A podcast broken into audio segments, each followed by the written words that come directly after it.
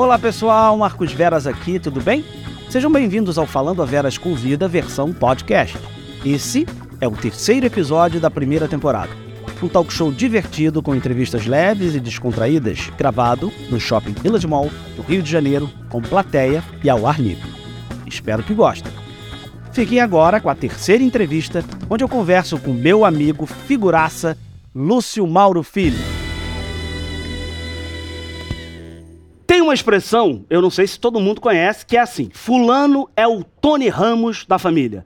É o Tony Ramos da empresa. Não, gente, eu não vou receber ainda hoje o Tony Ramos, mas quem sabe. Mas já ouviram falar dessa expressão, ser o Tony Ramos de algum lugar? Significa que você é aquele cara amigo de todo mundo, querido por todo mundo, sem nenhum hater, até que se prove o contrário, que está sempre sorrindo, disposto a ajudar a participar, um cara que todo mundo quer ter por perto. Afinal, quem não gostaria de ser um brother do Tony Ramos, né? Pois então, o nosso convidado de hoje é um desses casos. Ator, músico, humorista, roteirista, tem mais amigo famoso que o Neymar. Ele dubla ninguém menos que o Kung Fu Panda, o cara mais fofo da história dos desenhos. E ele nem era tão fofo não, Kung Fu, ele só ficou fofo assim depois que foi dublado pelo nosso convidado. Mesmo quem não conhece, considera ele da família, porque até ele foi de uma grande família por muito tempo e ele ainda consegue ser o cara mais gente boa do planeta nas horas vagas e sabe lá como que ele ainda tem horas vagas, fazendo tanta coisa ao mesmo tempo. Ele só não é o Tony Ramos da televisão porque já tem um Tony Ramos na televisão. Mas daria, inclusive, para variar um pouco essa expressão e dizer: Fulano é o Lucinho da firma. Senhoras e senhores, falando a Veras Convida, o multifacetado, multiartista, meu amigo Lúcio Mauro Filho. É, meu querido, é. Garoto, talento. Os amigos da escola, é isso. Ó, pedi uma lua pra você especial ali. Cara, tá esse bonito plotter demais, também, né? tudo muito Tá bom lindo, gosto. né? É a croma. produção tá de parabéns. Tô me sentindo não é de casa. Ele vai ensinar como plantar tulipas. Flores, tá tudo lindo. Ai, que Lucinho, que delícia estar aqui com você. Quanta falsidade aí você é impressionante, falando né? de mim, né? De você. Não, mas é porque escrever sobre você pra te apresentar é algo muito difícil. Eu até fiquei pensando assim, pô, vou falar do Lucinho, que ele é o Tony Ramos, porque o Tony Ramos é referência de. É, é, Lucinho. Mas é porque é isso mesmo. É a primeira coisa. Você quer beber alguma coisa? Quero, claro que Quer? quero. Tá, né? Tá. Só pra saber, a gente não tem, Tá. não. É... Não, mas a você gente- quer beber, eu já fico morrendo de medo, tá? Porque a outra ainda tá com quatro anos, pelo amor de Deus. Calma, não inventa nada, não, tá? Senão eu entrego ouro hoje aqui Eita ainda. lasqueira. Em primeira mão. Bom, É, deixa pra lá.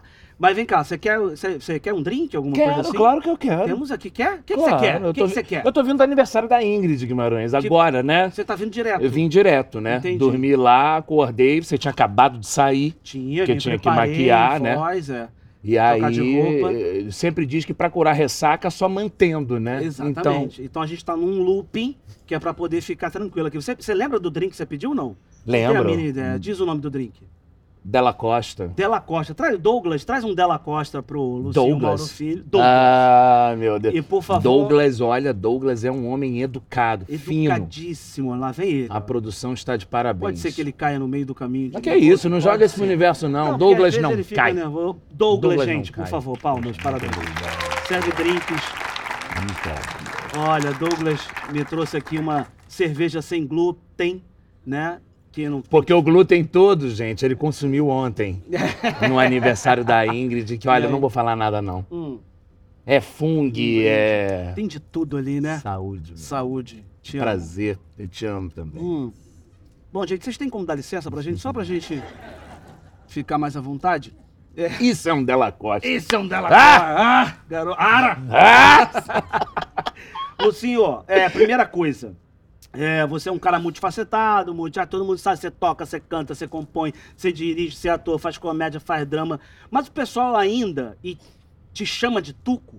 Sim, E claro. como é que é isso pra você? Pra você falar, sempre. ai, foi meu nome. Como é que é isso? O Tuco. É ótimo, né? É bom, né? É ótimo, uma segunda vida que eu tive, né? Foram Você- 13 anos, é isso? 13 anos e ah, isso é raríssimo na vida de qualquer ator.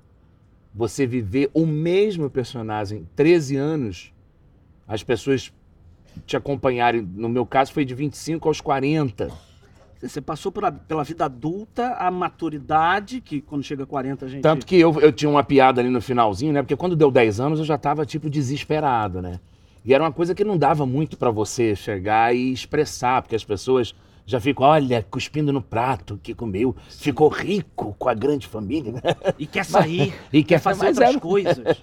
É porque, poxa, 10 anos já tá bom, Sim, né? sim. Principalmente pra nós artistas, que o, o nosso negócio é personagem, é, é fazer coisas novas e tal. E aí, quando deu 10 anos, eu comecei a soltar uma piada que era o seguinte, gente, não vai dar tempo de fazer pai de família, eu vou sair direto do filho pra avô. Primeira novela que eu fui fazer, Avô? fui fazer um avô, Malhação Viva. Malhação, você já era avô. Caramba, então você... Meu neto nascia na estreia. Tipo, é. joga pro universo, que o universo. Ah! Toma! Então você ficou 14 anos na Grande Família. Isso. Saiu diretamente de Não, não. adolescente, porque eu tô... Eu tive, eu tive uma passagem como policial. Você né? Sargento polícia- Bigode. Ah, verdade, com, com né? Ingrid, Chapa Quente, com Ingrid, Lele Rassum, a Brava, um elenco maravilhoso. E a- mas ali eu já estava assim, quando terminou a Grande Família, eu já escutava muito tempo do- dos fãs. Quando é que você vai aparecer na novela? A gente quer te ver na novela e tal. E dos próprios companheiros mesmo, produtores de elenco, diretores. Sim. Ô, Lucinho, quando terminar a Grande Família, a gente quer te colocar numa novela e tal. Então eu tava com esse desejo mesmo, achava que era importante. Mas primeiro de tudo tinha que matar o Tuco, né? Que era quando você fica assim anos fazendo matar, que deixa eu explicar aqui, Matar tá, no bom gente, pelo sentido amor de da Deus. palavra. É porque quando você fica muito tempo num personagem, né? Chega, você- e você vai fazer uma transição, é importante que você escolha muito bem qual personagem você vai fazer depois. Né? Porque o mercado ele te coloca naquela pra- prateleira onde você está. Sim. Então, tudo de convite que eu recebia, tanto para cinema quanto para televisão, era um cara vagabundo, um cara que não queria crescer, era, era o Tuco. Próximo das características de, de Tuco. Então era muito importante escolher esse personagem hum, logo seguinte à grande família. E aí o, o, o, o, o Cláudio Paiva, queridaço, né, que foi um dos autores da grande família, ele tinha assistido Vai Que Dá Certo. E aí ele Excelente falou. Lucinho, eu vi você fazendo um, um segurança escroto, com sotaque. Porra, bicho, pensei em você pra um policial. Aí eu falei, Que é porra. completamente diferente do Tuco, que é o que a gente quer, fazer um negócio completamente Aí eu diferente. falei, cara, um tá aí um- uma bela oportunidade de, de matar o Tuco. Um policial misógino, escroto e pá, não sei o quê. E aí fiz o Sargento Bigode, que foi uma maravilha, com Renatinha Gaspar, com Eduardo Estrela, fora Lele, Ingrid. Então foi, foi perfeito. E aí, assim que terminou o Chapa Quente, E Aí eu já tinha avisado já dentro da empresa, olha, eu quero fazer novela, Marcos Vera está fazendo novela, eu quero fazer Eu quero novela. também. Não, Mas eu nunca tive um Tuco na minha vida. também. Compensação já tá com bigode, né? Eu já tô com bigode. Eu sou um você nunca teve um tuco? É porque Eu você. é. Mas você foi um tuquinho, assim, uma. É porque eu faço de um tudo também. Não, e então você é- sempre teve esse, esse espírito jovem, assim. É. E, guardadas as devidas proporções, no Zorra, você fazia Sim, algo que você um- também um já tinha bebê, É, né? é, uma é. criança grande, uma... Ah, também tem isso, é verdade. Né? É, o Então- quadro das crianças que foi um sucesso, com Catiúça, Samanta. fa- Claro que ali era naquele humor do grande, Zorra, é. mas tinha É. essa brincadeira de juventude, né? Mas até hoje eu sou conhecido por algumas pessoas como o menino da Fátima. E eu falei que a Fátima hoje tem um menino, que é o Túlio Gadelha. Sim, não sou claro, mais eu. claro. Né? É bom deixar claro. Então, quando falava assim, ah, o menino da Fátima, eu falei, gente, eu me senti um office boy da Fátima. Quem é mais jovem, o é- menino da Fátima atual ou o menino da Fátima da ficção? Eu acho que o menino da Fátima é mais jovem que eu. É. Ou seja, perdi uma oportunidade de namorar a Fátima. Ah, vocês não namoraram? A, a gente ficou. Ah, tá, lógico. Imagina. Ah, O pessoal toma, acreditando ali, tem uma pessoa Já tá está, já está na É, internet. já está na internet, já, Já. viralizou. Mas. o que Túlio que Gadelha já te cancelou. eu... já me cancelou, Já, já. me processou. Mas eu ia te. Eu, eu, e eu- ganhou E ganhou. uma roupa da reserva. Vai sair daqui nu. Mas eu ia te perguntar sobre o Tuco para fazer um outro, uma outra pergunta, porque o Tuco era um jovem, adolescente e tal, né, que já foi. E mas você tem dois filhos que são jovens, adolescentes, Luiz e Bento, dois lindos que estão numa fase de transição, como o Tuco também já teve em várias. Sim, sim. Você vê alguma diferença, algum, al- algum paralelo entre as duas gerações do Tuco ou do próprio Lucinho, adolescente, com os seus filhos hoje? Ah, é tudo muito parecido. cara. Jovem é tudo igual. Mesmo independente das gerações. Ah, é, é. É, eles têm as, as especificidades da geração deles, né? Eles tiveram rede social, por exemplo, né? Nós não tivemos rede social na nossa. Nós somos a última geração que não conheceu a internet. É, é. né?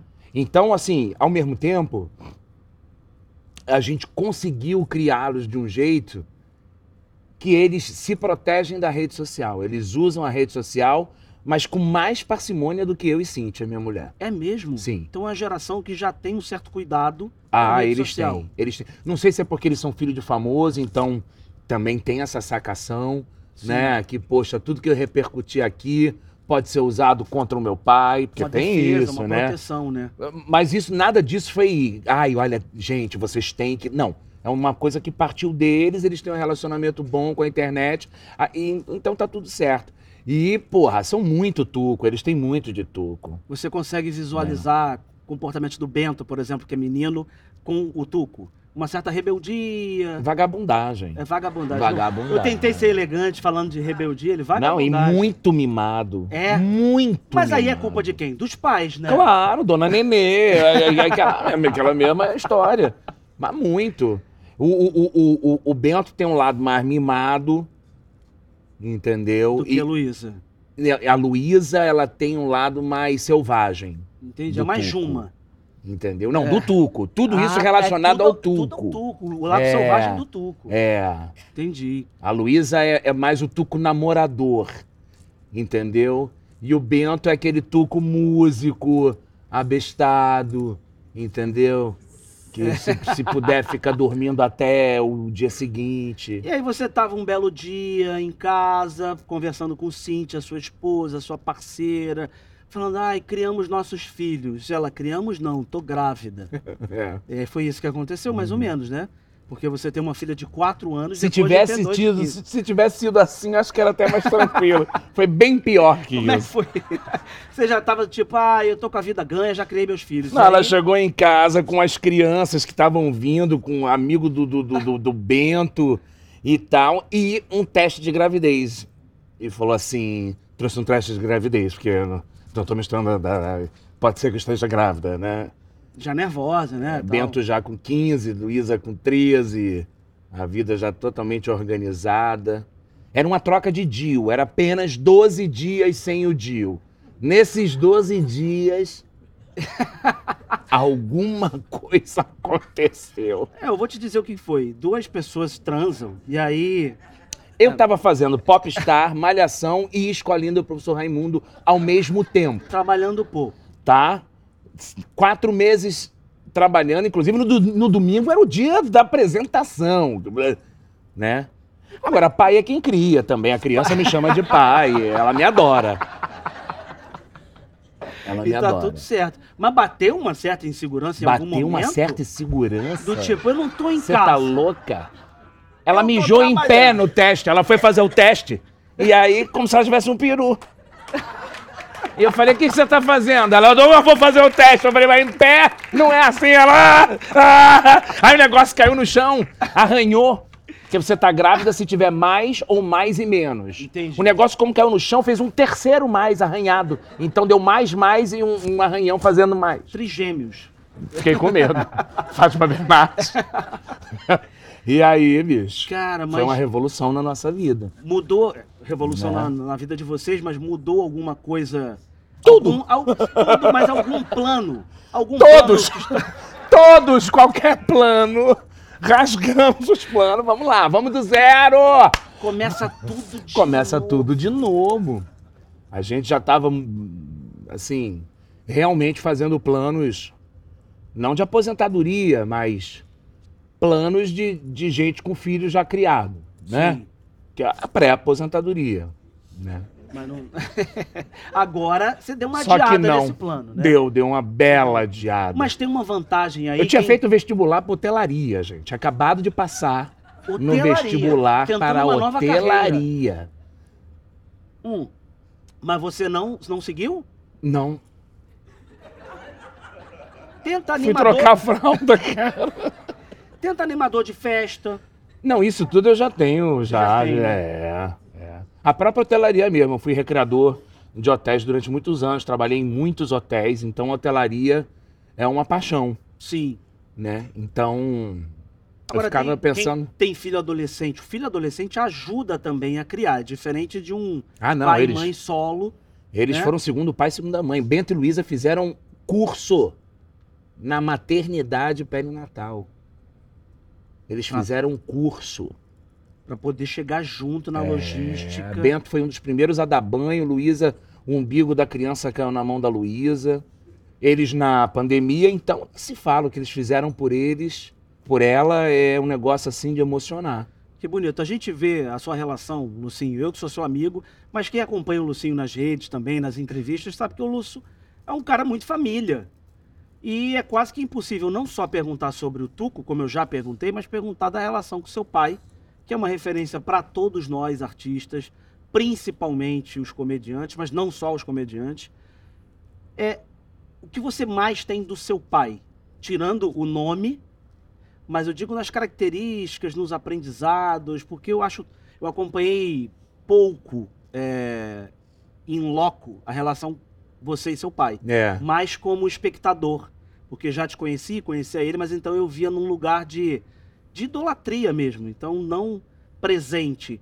O que mais você aprendeu de, de importante assim que você levou para a vida com seu pai? Cara, é tanta coisa. É tanta coisa. No próximo bloco nós vamos é difícil elencar. Mas eu acho que assim, que tem uma coisa que eu, que eu peguei dele. Primeiro que assim, a lida com os colegas da profissão. E quando eu falo colega, são todos os colegas, né? É quem está na iluminação, é quem está no catering, é quem está no figurino, é quem está na maquiagem. Então isso eu aprendi com ele e eu tento seguir. Que todo mundo importa. Que o trabalho que a gente faz é um trabalho de equipe. Mesmo quando você está fazendo um monólogo, tem um cara operando som, tem um outro operando a luz, tem a bilheteira, tem- então não tem jeito.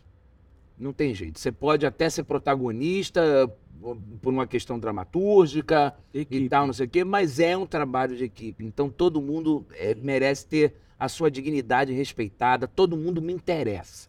Eu me interesso por todo mundo. Isso eu, eu, eu acho que, com certeza, eu, eu aprendi acompanhando o papai. E uma outra coisa também, uma característica que eu tenho é de, na hora do desespero, buscar a calma. né? Você consegue é ter importante. esse- Não, se eu consigo ou não, aí é um, é um Mas segundo busca. momento. Mas a busca, pelo menos, eu acho que é importante, né? No momento, em momentos trágicos, momentos al- alguém tem que tentar pelo menos buscar uma calma para não ficar todo mundo batendo a cabeça. Eu não sei se eu consigo sempre, mas eu sou de- desse grupo. O Lucinho fez uma- um espetáculo com o pai, Lúcio Mauro, comediante, ator, e quando ele completou 80 anos, não foi isso? Foi uma forma, você já sentiu uma certa despedida ali do seu pai, uma transição, uma, uma passagem de bastão familiar? Não, foi para justamente mantê-lo mantê-lo vivo. vivo. Porque o que aconteceu foi o seguinte: papai tinha os problemas estomacais dele, que é uma coisa que eu, eu herdei, intestinais. Sim. E papai, porra, tava ali, porra, uma caganeira já, tipo, 10 dias se cagando.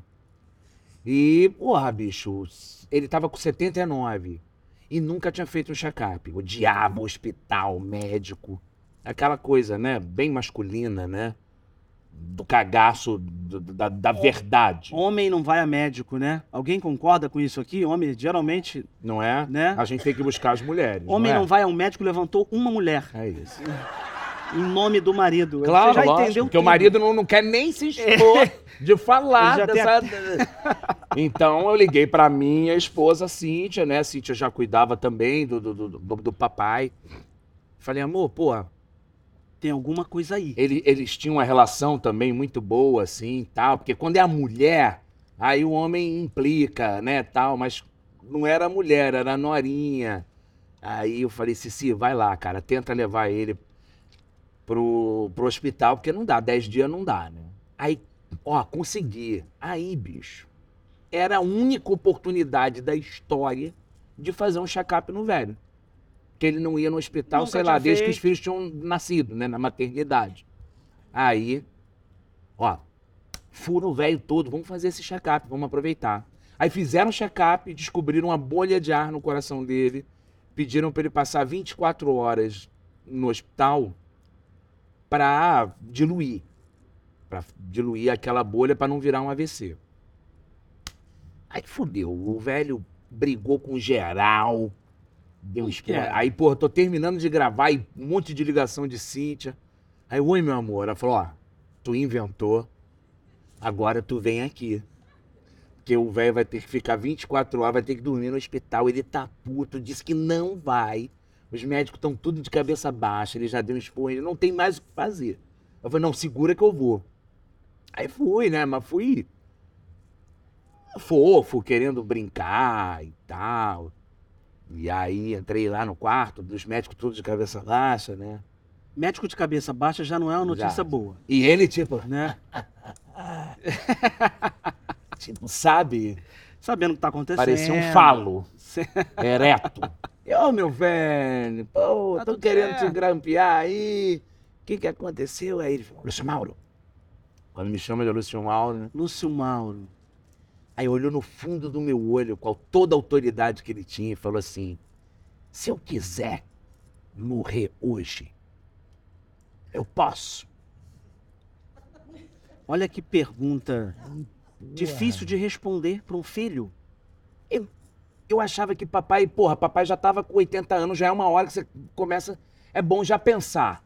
Sim. nesse assunto. Eu simplesmente tinha passado batido, eu me toquei ali com aquela pergunta que eu não, não tava. Era como se não fosse comigo.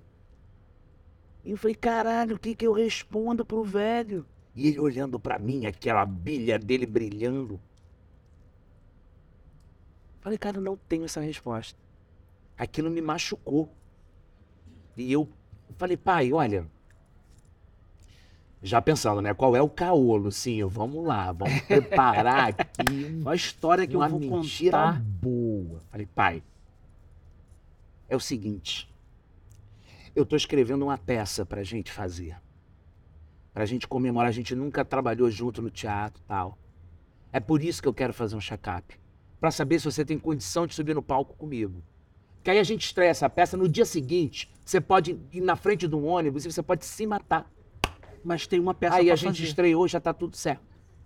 Agora, se você não quiser fazer a peça também, pai, você me fala. Que aí a gente sai agora do hospital. Aí ele. Você tinha a peça? Não. Se, se emocionou.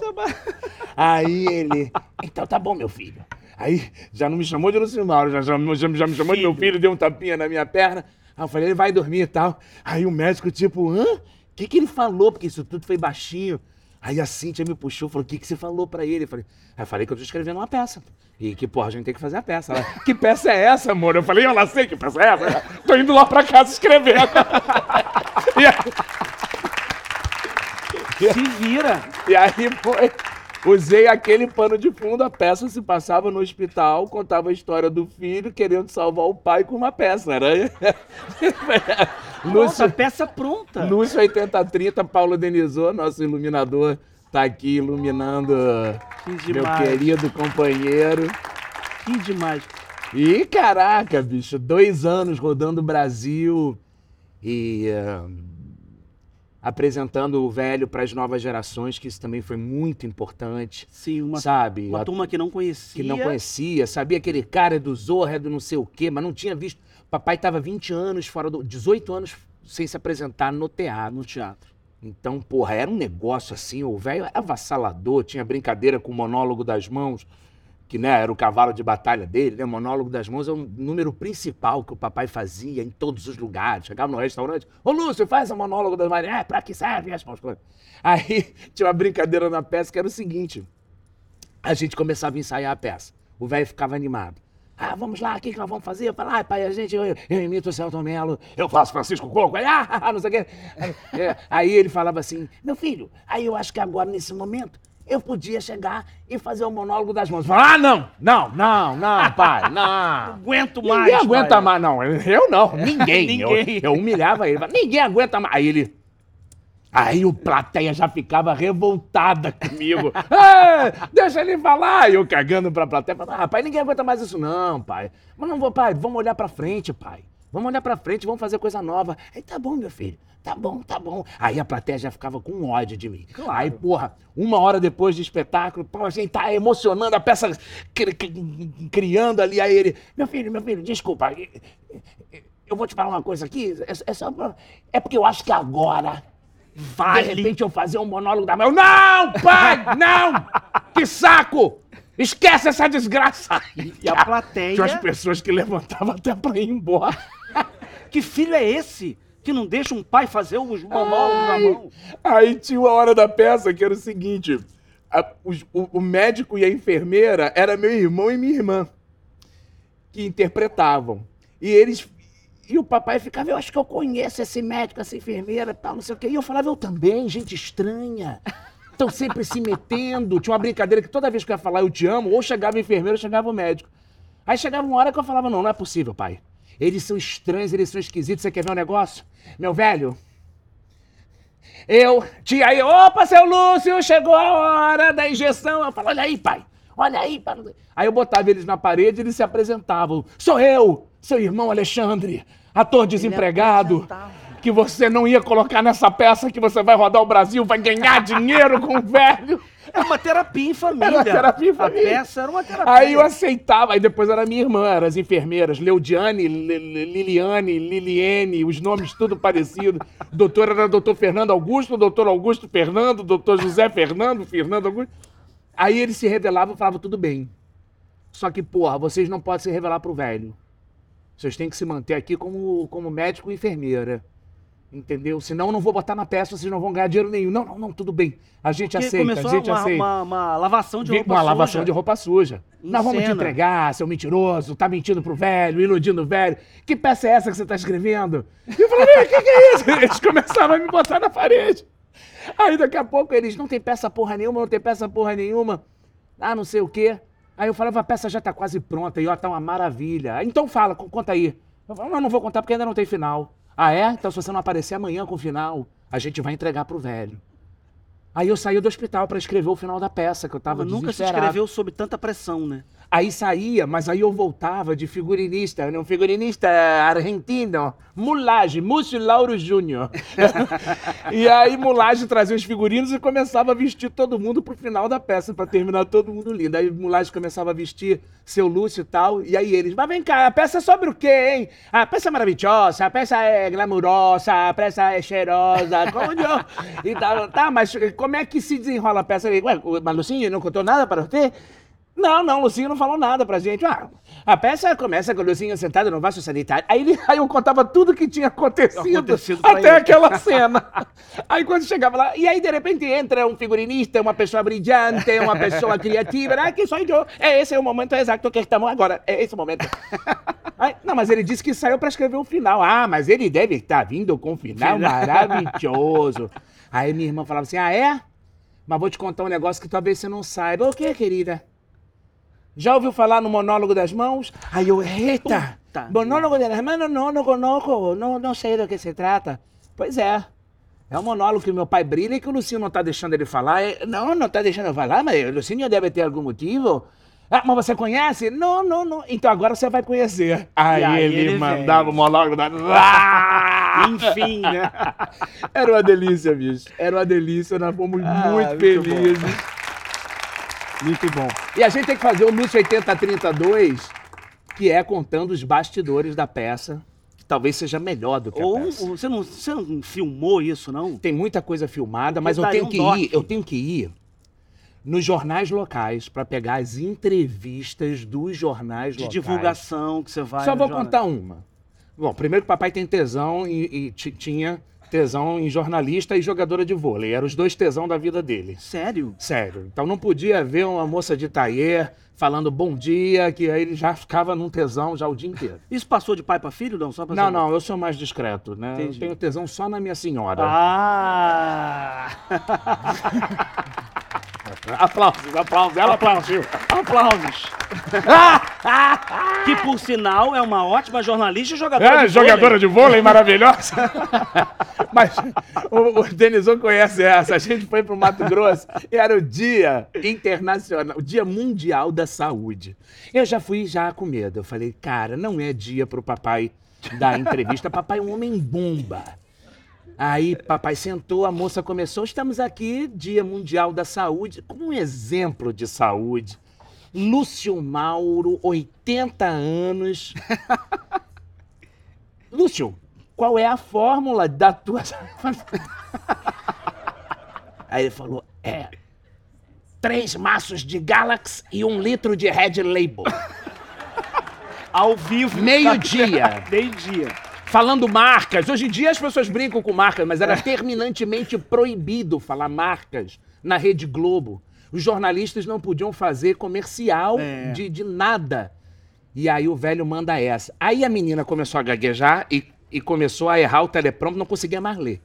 Aí o âncora assumiu e falou: Bom, então, é, vamos na Praça Afonso Pena, onde está acontecendo a ação global do Dia Mundial da Saúde. É como vocês tiraram dali para poder respirar. Claro. Aí saiu dali, eu, porra, pai, tá maluco?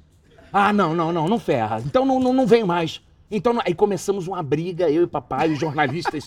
ah, papai, e, o- e o jornalista ficava assim, três minutos. Tá, eu, tá, tá, tem três minutos aqui. três minutos pra Tá. brigar. O que, que foi, Osmar? O que, que foi? Ah, pai, pelo amor de Deus, espetáculo sobre família, sobre tudo. Você vai falar de Red Label, de, de, de cigarro? Ah, não, pai, não fode. Não, aí, pô, pá, já puta clima. Tá. Aí, aí volta, né? Aí os repórteres, assim, meio fofinhos, e o papai, papai rindo de mim e eu, tipo, puto. Aí, ah, tal, não sei o que, falar da peça. Tá. Não, aí, terminando esse link, né? O cara fala assim, Ih, bom, a gente termina agora com esse delicioso suco de clorofila, gente. É uma fórmula que é uma maravilha. Aí bateu o suco de clorofila, fechou no liquidificador, agora é com vocês no estúdio. Aí voltou. Bom, aí, aí o papai, não, não, pera aí, volta, volta lá. Eu quero ver ele tomar essa merda.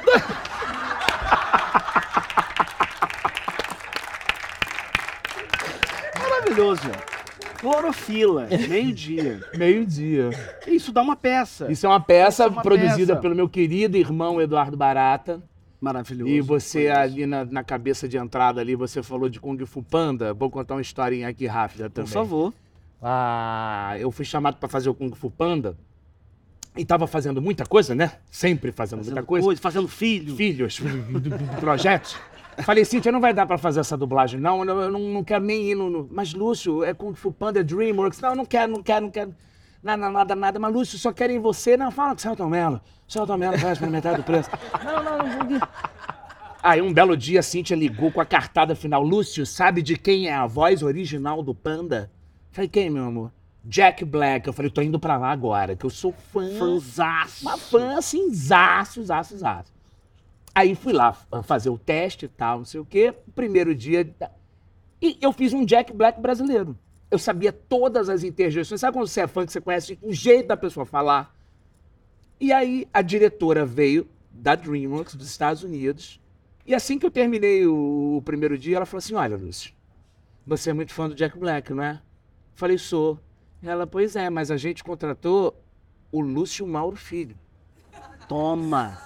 Não quer uma imitação A gente brasileira. quer o panda do Lúcio Mauro Filho. O do Jack Black a gente já Você tem. já tinha dublado? Não. Ah, tá. Mandou só o e teste. aí, porra, aquela, ela falou aquilo, eu falei, caralho, quem sou eu? Será que eu existo? Será que eu tenho esse Lúcio Mauro pra oferecer? Fui pra casa pensando, liguei pra ela, falei, Cristina Berio, uma italiana, tem um, um filho na Amazônia e o outro no Afeganistão. Figura fantástica. E é percussionista do The Doors. Nossa. Essa é a história da mulher.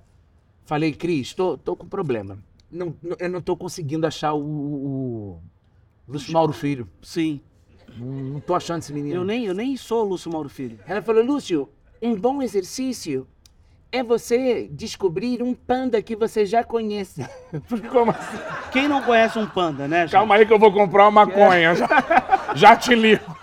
Quem não conhece um panda? Um panda a gente Falei, encontra... caraca, como assim? né? Alguém que tenha a doçura e ao mesmo tempo a bravura e não sei o que, não sei o que, não sei o que, não sei o que, não sei o que.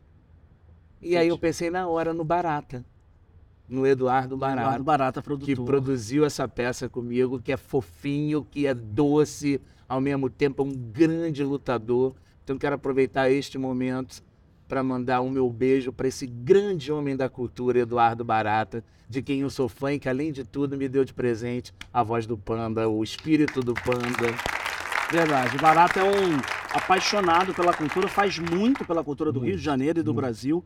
Agora você falou muito do, do seu pai, desse contato que você teve direto. Eu falo muito, né? Você, Você fala já percebeu? agora, eu Ah, tá, amo ok. isso. Aliás, é um dos motivos da gente estar junto aqui, porque eu falei, o Lucinho, chama o Lucinho, porque ele vai falar, vai ser lindo.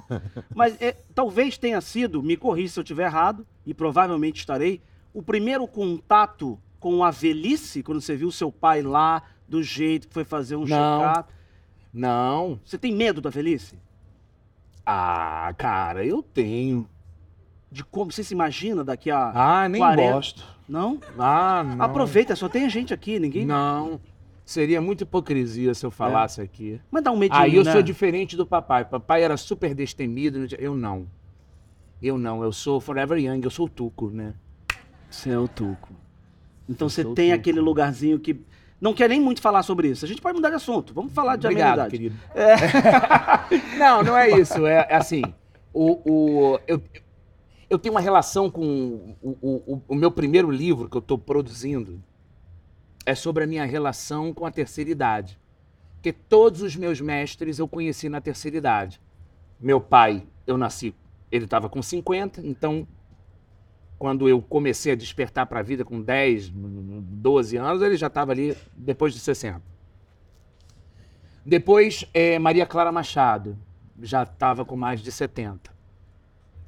Depois, Chico Anísio, estava completando 70. Gugu Limesh, completando 70. Bem. Aí, meu mestre no teatro, Ivan de Albuquerque, 70. Aí fui trabalhar na no Zorra, Jorge Dória, 80. Maurício Sherman, Sherman. 80. E Rogério Cardoso. Então, é, meu primeiro quadro no Zorra foi com Dona Dercy. Depois foi com o tio Agildo. Então, eu sempre tive uma relação com os homens mais velhos. Miele. Então, assim, é... Então, é, para mim é como se eu já, já me sentisse velho também. Eu tenho um, um lado assim. A Marieta falava isso, falava, meu filho, quantos anos você tem? Porque De tanta experiência com essa turma. eu convivi né? tanto com essa turma que eu acho que eu tenho também o meu, apesar de eu ter um espírito jovem, eu também tenho esse lado assim que vem desse extremo respeito que eu tenho, sabe, por quem, por quem já tem estrada assim. Eu... Mas não serve de espelho também essa experiência que você teve com toda essa turma? Você chegar como Miele, como Jorge Dória, é uma galera que viveu bastante. O Sherman foi até 80. É que eu já Seu me pai? sinto com 80, então tenho medo de chegar no 120. Mas a modernidade nos permite isso. É, Não é. é? De repente. É. Assim, na verdade, sabe o que, eu acho? Que eu não tenho tanto interesse Na em velhice. viver até os 200 anos, Ah, assim. não. Agora, pode ser que aconteça também, tudo certo, eu vou aceitar o que vier. Eu quero viver até os 80 ou 90 bem. Ah, meu amor, Anota aí pra mim, só pra eu saber. Quem não, Não, quer? não tem um aplicativo. Não Eu tem um aplicativo. É, eu só quero Mas isso. geralmente não é assim. Não é assim. É, é difícil. Mas o que acontece é o seguinte, eu tô vivendo exatamente essa transição, né, do, do, do se cuidar. Você tá com quantos anos? Você? Eu, eu fiz 48, agora 40. em junho. Não parece, essa é a hora que vocês falam. É, grandes, é, amigos da escola. É. O que 48. acontece é que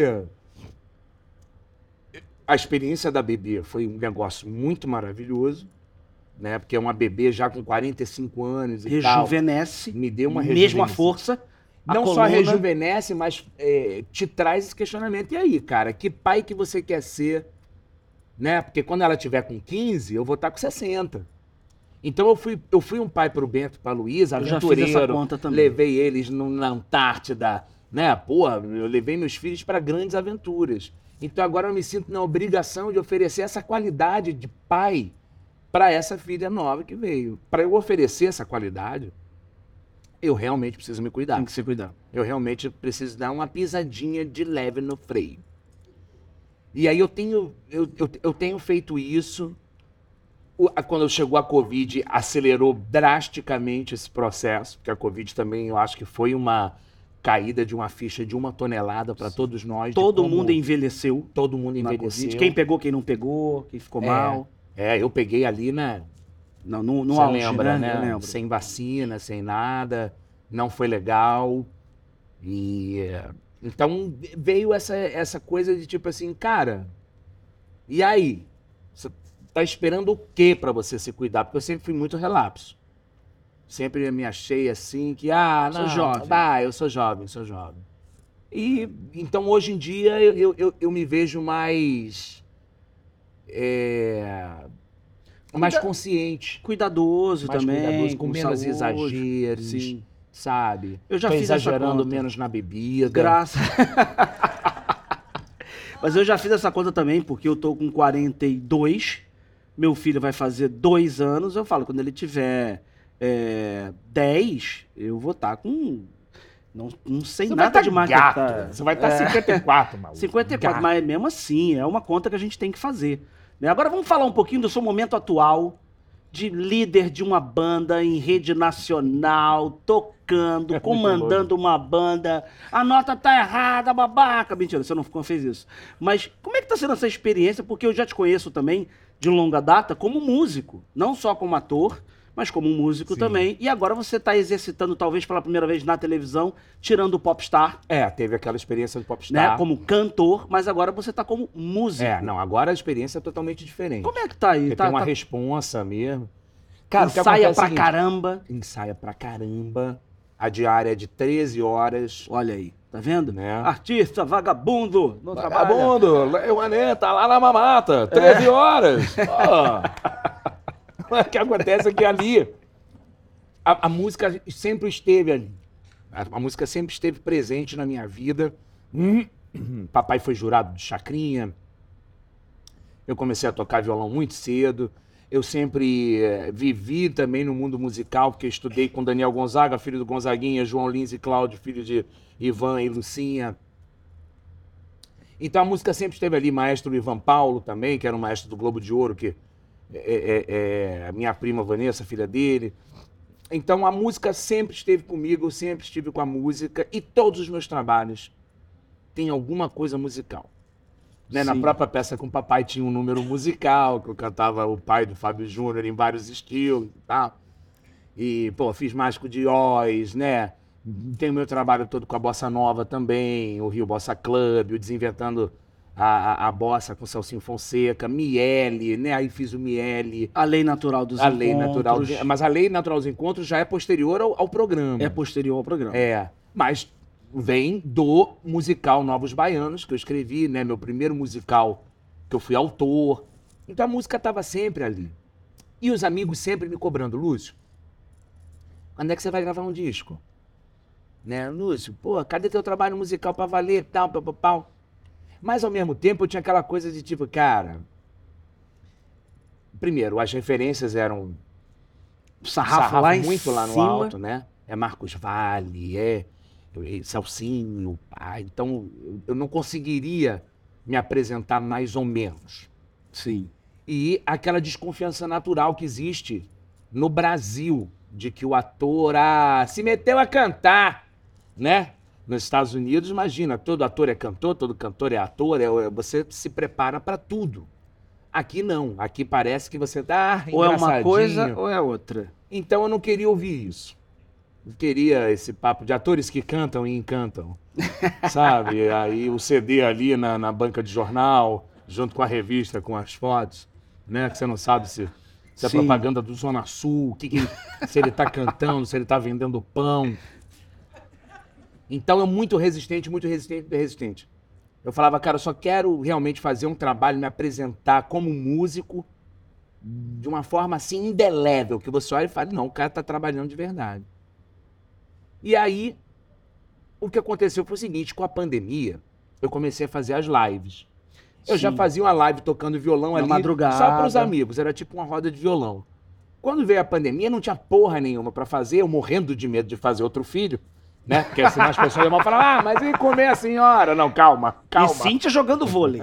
em casa. tá jogando vôlei apresentando um telejornal na internet. Aí, cara, o que acontece é que, porra, a gente não, não tinha mais vida social, não tinha nada. Graças a Deus tem a rede social nesse período. Aí, ficava ali tocando a minha viola, minha viola, minha viola. Aí, as lives da Tereza Cristina, minha querida amiga Tereza Cristina Vascaína, né, começaram a bombar absurdamente. E eu só começava a minha live depois da TT, porque eu queria assistir a live da TT, que tinha Caetano Veloso, tinha Javan, não sei o quê. E aí, um belo dia a TT me chamou. Ai, o Lúcio Mauro Filho tá aí, que eu sei. Canta um Gonzaguinha. Aí eu apa- apareci, toquei um Gonzaguinha. Aí foi fofo, uma repercussão fofa. E aí depois eu começava a minha live. Aí começou uma brincadeira de tipo, ah, o Lúcio é o after TT. o after. Depois da TT, os vagabundos que não vão conseguir dormir mesmo, que não tem nada pra fazer amanhã, não O quer lavar a da louça, vida. O estuco da vida. vão, vão lá pro after do Lucinho, que podia durar até o dia amanhecer. Isso foi me dando uma. Primeiro, eu tinha que ter repertório pra passar três, quatro horas tocando violão. Então comecei a tocar coisas que naturalmente eu não tocava. Eu tocava mais o rock and roll e a MPB. Aí daqui a pouco tá Lucinho tocando sertanejo, Lucinho tocando piseiro, Lucinho tocando brega. Foi aí que você começou a ouvir de tudo? Não, eu já ouvia. Já ouvia, mas não não tocava. tocava. E sempre lá, Boninho, sempre. Era assim. Ah, aí Boninho mandava pra Cintia umas mensagens. Boninho Ah, também que não trabalha. Não trabalha, não tem Né? nada pra fazer, né? Mas tem 15 clones, né? Ninguém sabe quem é o verdadeiro Boninho. O Boninho acompanhou isso, o Geninho, o Simonetti, todos, o Mion, todos eles em algum momento Entrando lá. frequentaram e viram o Lucinho. Quando veio esse projeto, e eles herdaram o Ding Dong Sim. do Fausto. O, o- o Luciano pediu domingo, mas falou, cara, eu não vou fazer o Ding Dong. Aí, porra, vamos reformular o Ding Dong? Pau, quem é que pode fazer isso? Eu falei, "Chama- Chama o Lucinho. Aí o Boninho entrou em contato, Geninho. Eu falei, gente, mas será? Mas, ah, você vai ser o band leader. Eu falei, band leader? Não, não. não, não, não tem cacife. pra- Tem sim, tem sim, que você tava lá na internet, tocando Eu piseiro, vi. tocando, eu vi. E aí, cara, organicamente aconteceu Rolou. essa, essa história muito doida. Para mim foi tipo uma super universidade, porque aí também eu tive que correr atrás. Então comecei a estudar, aprendi a ler partitura em dois meses, que é um tempo recorde, né? E e aí, porra, aí o Pedro Baby que tinha me convidado para fazer um show com ele, e eu neguei. Pedro Baby fazer um show em São Paulo, assim que abriu a primeira casa em São Paulo. Eu tinha trabalhado com o Pedro Baby no musical dos Novos Baianos. Eu escrevi, ele foi o diretor musical, né? Filho de Baby e Pepeu. E junto com Davi Moraes, filho de Moraes Moreira. Aí ele ia fazer um show com o Davi Moraes no Bar Brahma, lá de São Sim, Paulo. é um clássico lá em São Paulo. E aí Davi não podia, tal, não sei o quê. Aí ele me liga, Lúcio, vamos fazer um show? Falei, vamos. Pra quando? Semana que vem? Falei, semana que vem? Tipo, comédia e, e música? Improviso? Ele, não, não, não, não, não, show, eu e você, dois violões. Eu falei, não, não, Pedro. Não tenho, não, não, não tenho... Não tenho expertise Você é pra isso, não. medroso, Lucinho? Eu sou reverente. Entende?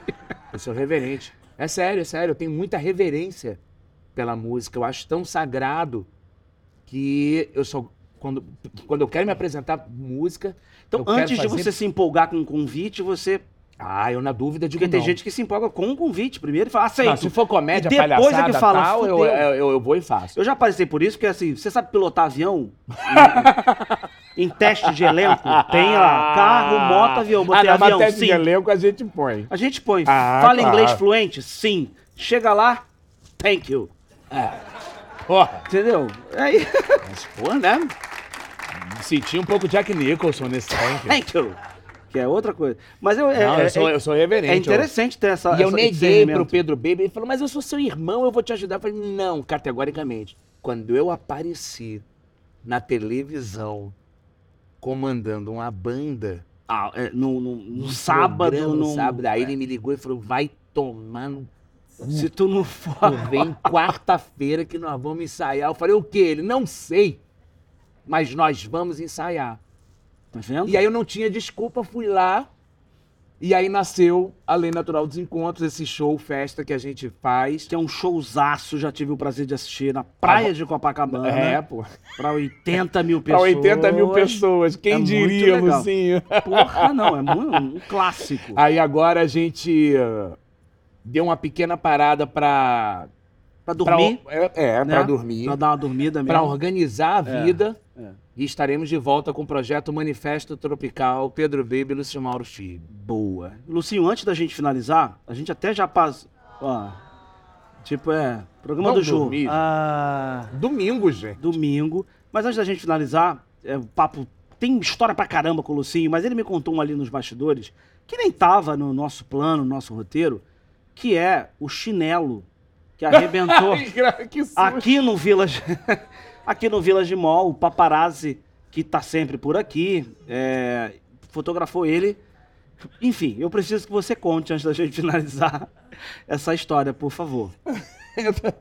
Você tava Eu tô, eu, eu, eu tô lá trabalhando naquele programa com o Lazinho Ingrid e Marcos Veras. isso, os melhores anos Os de nossas melhores vidas, anos de nossas que teve uma temporada, Um, é, uma temporada. uma temporada, Bombamos. sucesso. Absoluto. Isso é grande. e aí, começa a receber uns WhatsApps assim, Lucinho, tá tudo bem? Ué, tá. Ô, meu amor, tá precisando de alguma coisa? Não. Ei, meu gatão tá tristinho porque eu falei, eu? Não tô, não. Poxa, vi uma matéria dizendo que você tava tristinho. Eu falei, aonde? Ah, na internet. Eu Ai, que porra é essa? Botei lá, Lúcio Mauro Filho, mais tristinho.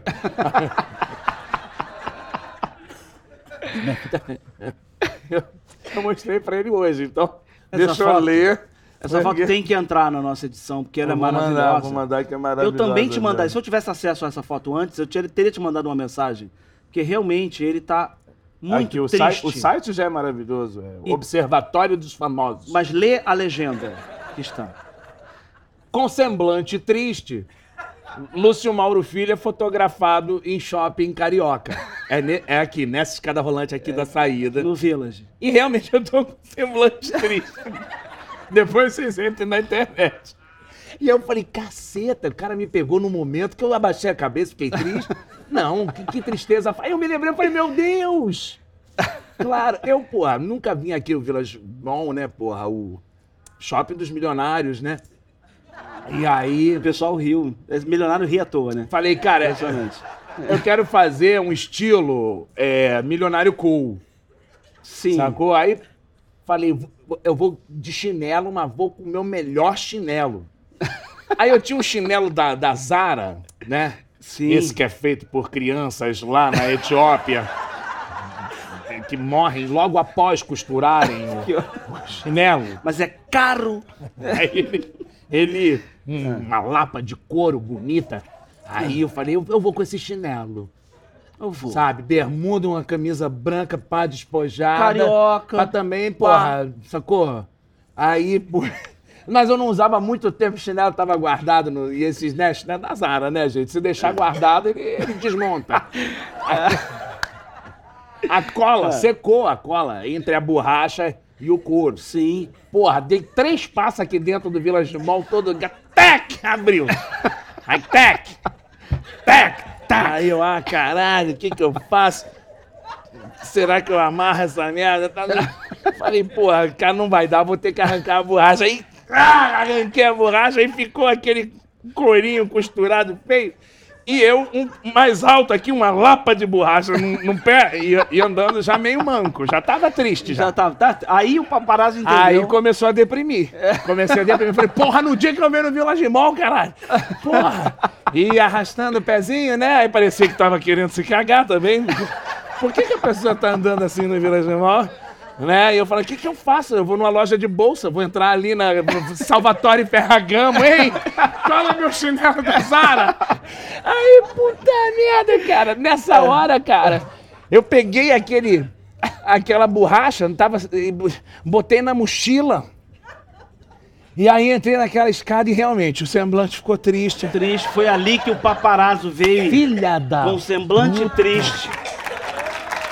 Você tá vendo? Às vezes você vê uma foto na internet, você não sabe o contexto. Tem todo um drama por trás. E aí eu falei, cara, eu tava triste mesmo, ele tá certo. tá eu, não, eu não tava feliz com aquela situação. Depois disso, amigos mandando sandálias novas pra Luciano Claro, Filho. claro. Mas no mandando- mesmo dia contei aquela outra história, né? Graças a Deus, Zeca Pagodinho me redimiu, que eu tava passando aqui na porta do pobre Juan, né? Que de pobre só o nome. e aí, porra, Zeca Pagodinho, Lucinho, já almoçou? Eu, porra, Zeca, porra, vamos almoçar aqui? Aí, porra, vim até aqui na, na, na varanda aqui do, do, do pobre Juan. E o resto eu não posso contar, né, Vera? Que- Pode. Tá o horário. Não, parece que o Não, não, pode cronômetro contar. já. Pode contar. Pode contar, gente? Pode contar. Zé... Aqui é um bando de tuco. Zeca, Zeca Pagodinho transformou a varanda do pobre Juan no quintal dele de Xerém. Foi Entendi. isso que ele fez. Rolou um samba e...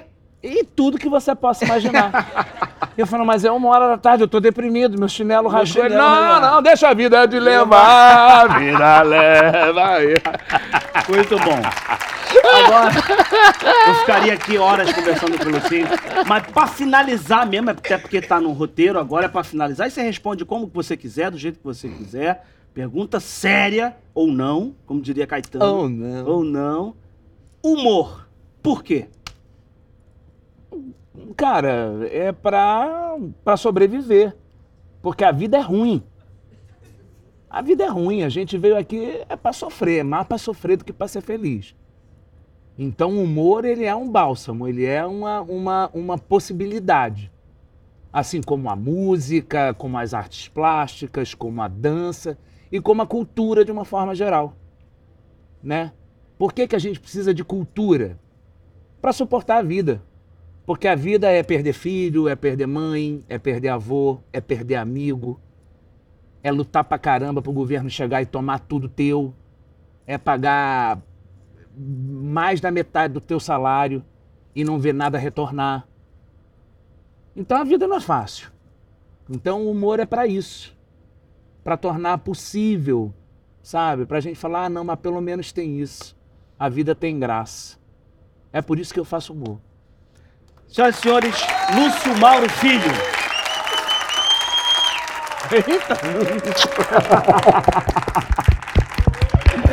Fiquem agora com o monólogo das mãos. Não, pai, não! Eu amo Marco Zero. Ai, que delícia ter você aqui. Talento. Aqui. É, É, talento. garoto, garoto, Garoto Tony da Ramos. escola. Olha como eu, eu, eu parei com o exagero, olha lá. Metade. Ainda tô na metade, verdade. gente. Eu sou um novo homem. Fez muito bem, a gente se encontra já. Lúcio Um Mauro Filho, senhoras e senhores. Marcos Zero. Esse foi mais um episódio do Falando a Veras Convida na versão podcast. Uma produção M Veras Produções Artísticas e Chamon Audiovisual. Idealizado e apresentado por esse que vos fala. Dirigido por Eduardo Chamon. Roteiro de Saulo Aride. Produção musical de Pedro Coelho. Captação e mixagem de áudio Alex Miranda. Assistente de produção Carol Gouveia. Gravado no Rio de Janeiro no Shopping Village Mall. Curtiu esse episódio? Quer ouvir? Quer assistir? Na nossa plataforma falandoaveras.com você tem acesso a esse e a outros conteúdos. E espalhe o nosso podcast por aí. No próximo episódio, eu converso com Gabi Amarantos.